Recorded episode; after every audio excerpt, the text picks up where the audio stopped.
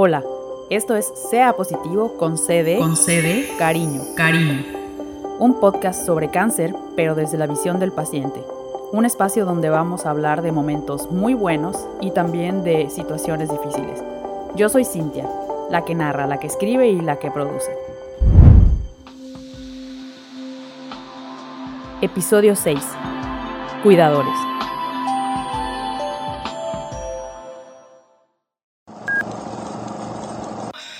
Proceso fue como duro. Hicimos una camiseta con, con, tres superhéroes mujeres, o sea, son tres mujeres con capa. Cada vez que iba a su quimioterapia se, se ponía esta camiseta y nosotras también.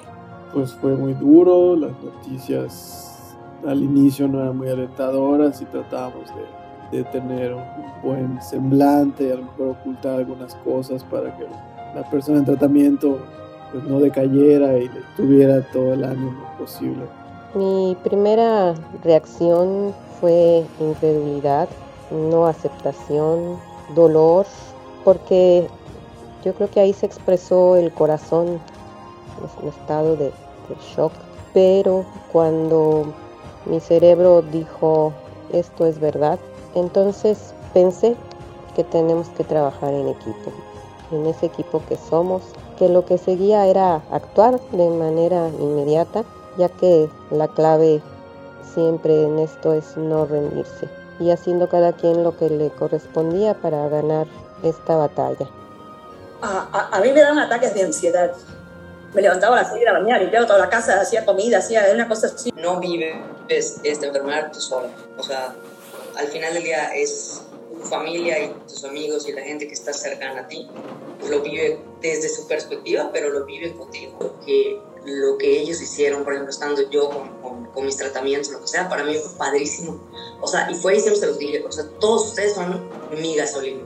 Me ha tocado perder gente que quiero mucho, muy cercana, y me ha dolido muchísimo porque te quedas con ese sinsabor, o sea, ese, ese malestar, ese sabor amargo de, de, de, qué más se puede hacer por ella, ¿no? O sea, cómo ayudamos, ¿Cómo, qué hacemos como profesionista, como amiga, como familiar, como ser humano.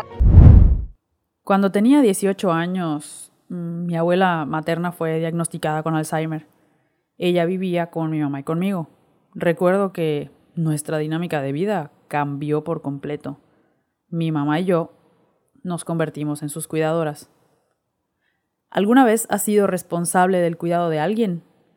¿Has cuidado a algún ser vivo como una planta o una mascota? Yo creo que cuidar de algo o a alguien es uno de los mayores actos de amor que puede manifestar una persona. ¿Sabes qué es un cuidador de la salud? Bueno, ahí te va. Los cuidadores de la salud son personas que asisten a otras que no pueden valerse por sí mismas. Pueden ser un equipo médico o incluso ser los mismos familiares de un paciente y su trabajo puede ser tan gratificante como estresante y abrumador. He estado de ese lado y lo confirmo. En ocasiones es difícil y doloroso ver que nuestros seres queridos están sufriendo. En 2021 me tocó estar del lado del paciente. No podía valerme por cuenta propia y necesitaba asistencia. Hasta este momento, todo lo que te he contado ha sido sobre mi experiencia como paciente de cáncer sin embargo, quiero dedicar este episodio a todas esas personas que nos sostienen, que nos apoyan y que caminan a nuestro lado cuando estamos pasando por momentos que nos ponen a prueba y que en algunas circunstancias nos limitan. El cáncer y otras enfermedades crónicas afectan a toda la familia y a los seres queridos. Los cuidadores son piezas clave en la atención de los pacientes ellos también atraviesan un duelo. Es importante que las personas que nos cuidan descansen y lógicamente continúen con sus actividades cotidianas porque esto los ayuda a desempeñar muchísimo mejor su labor de cuidadores.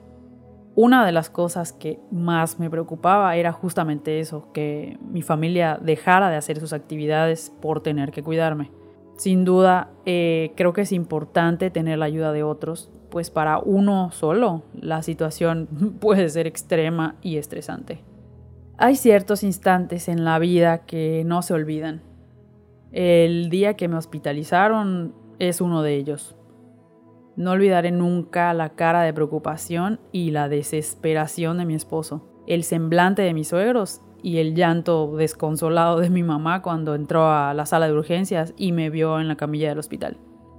La realidad es que yo tenía un equipo maravilloso de cuidadores, mi familia, en primera fila estaban mi esposo, mi mamá, mi suegra, mi suegro y mi cuñada. También estaban los que me cuidaban desde lejos y se ofrecían a ayudar en todo momento. Y también mi equipo médico, mi psicóloga y mi nutrióloga, entre otros.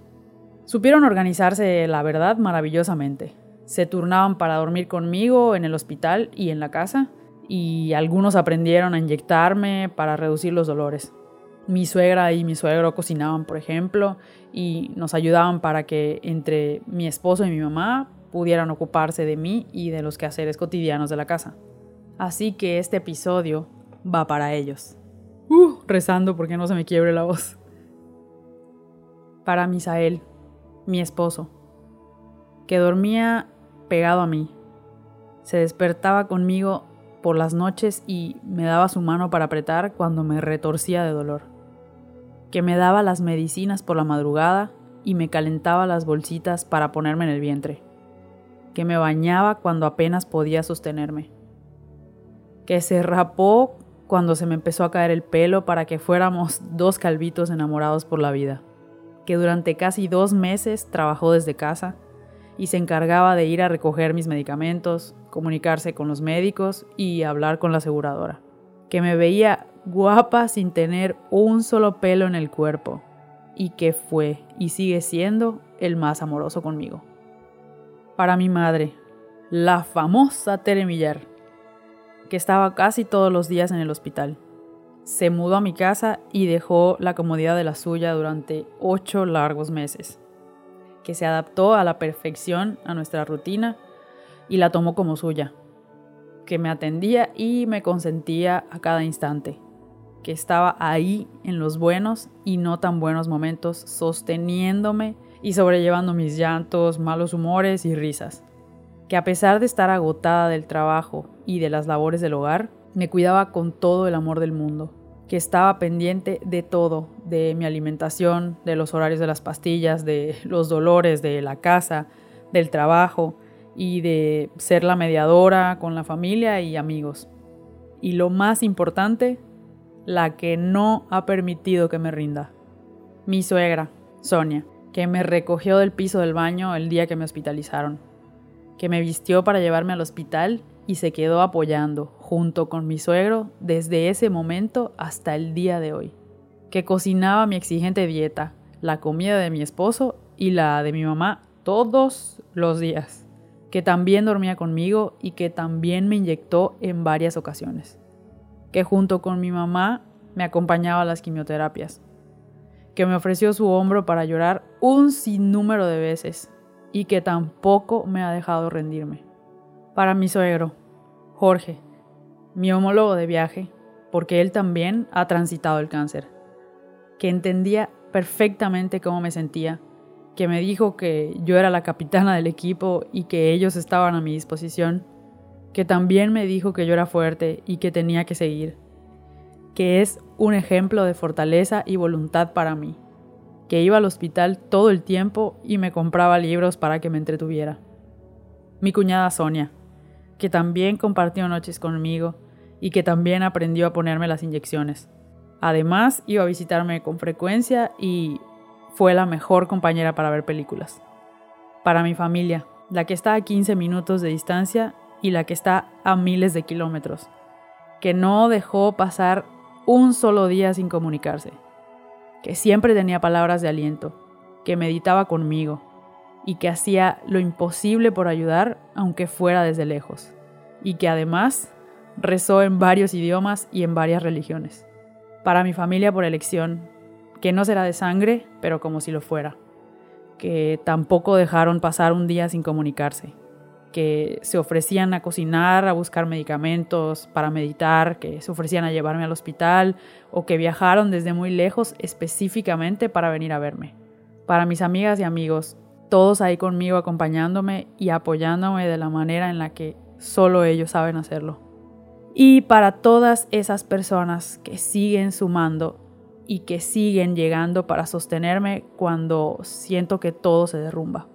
¿Alguna vez has pensado en cómo te has sentido cuando algún ser querido se enferma? Pues ahora imagina a tu mamá, a tu papá o a tu esposo o a cualquier ser querido cuidando de ti.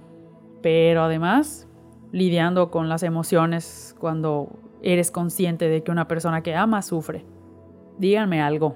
¿Hay algo más bonito que cuidar a un ser querido?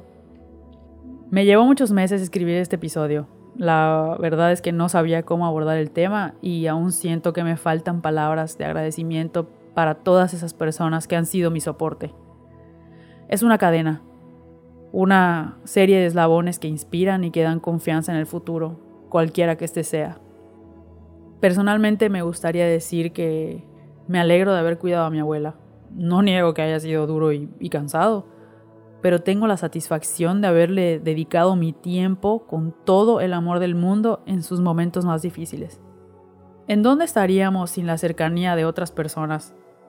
¿Y qué hay de los cuidadores de mis cuidadores? A veces cuando pienso en todo lo que he vivido hasta ahora, no me queda más que sentir gratitud. No ha sido fácil, más aún cuando mi duelo con el cáncer no ha terminado. Y mientras sigo con el duelo, llegamos al cierre de este episodio. Antes de terminar, ya que es costumbre en el cierre de este proyecto, te dejo una lista de consideraciones que pueden ser útiles para la reflexión. Primera consideración. Todos tenemos a alguien que nos cuida. No es necesario padecer una enfermedad crónica para saber quiénes son esas personas. Reconócelas, agradeceles y sobre todo, cuídalas. Segunda consideración. Si sabes de alguien que no está pasando por un buen momento y te estás preguntando si tener un detalle o no, hazlo. Tercera consideración. Mantén la fe, mantén la esperanza. Como dice el sabio, esto también pasará. Cuidar a quien lucha contra el cáncer es una responsabilidad que asumí con amor. En cada detalle de lo que pude colaborar, puse toda mi energía, mi buena vibra para hacer sentir bien a quien me necesitaba. Es una lección de vida en la que aprendí mucho de la gran fortaleza y determinación por salir adelante de quien padece cáncer, con mucha fe en Dios le pedí a Dios que me diera también la inteligencia para saber transmitir calma y confianza de que todo estará bien. Gracias por haber llegado hasta aquí. Vienen otros episodios en los que mencionaré a más personas que han sido parte de mi proceso de curación. Lo descubrirás en el episodio 13. Por ahora, hemos llegado al final de este episodio. No olvides consultar con tu médico todas las dudas que te preocupen. Gracias especiales a las voces que nos acompañaron amablemente al inicio de este capítulo. Gracias a Martín Rodrigo, el responsable de la edición y diseño de audio. Este proyecto, que tiene por propósito ofrecer acompañamiento a todas las personas que transitan una adversidad, tiene un proyecto amigo que se llama Latitudes y que también es un podcast. Lo conduce la señorita Tere Góngora Basterra, y en septiembre de 2022 me hizo una entrevista. Te invito a que la escuches. Recuerda que estábamos en redes sociales. Nos encantará que nos acompañes. En Instagram nos encuentras como c.a.positivo. En Facebook y YouTube como C, diagonal A, el signo de más y la palabra positivo. Te espero la próxima semana con el episodio número 7 en el que hablaremos sobre la quimioterapia. Saludos desde mi humilde morada en Mérida, Yucatán, México. Y recuerda, sea positivo, pero también sea agradecido. Sea agradecido.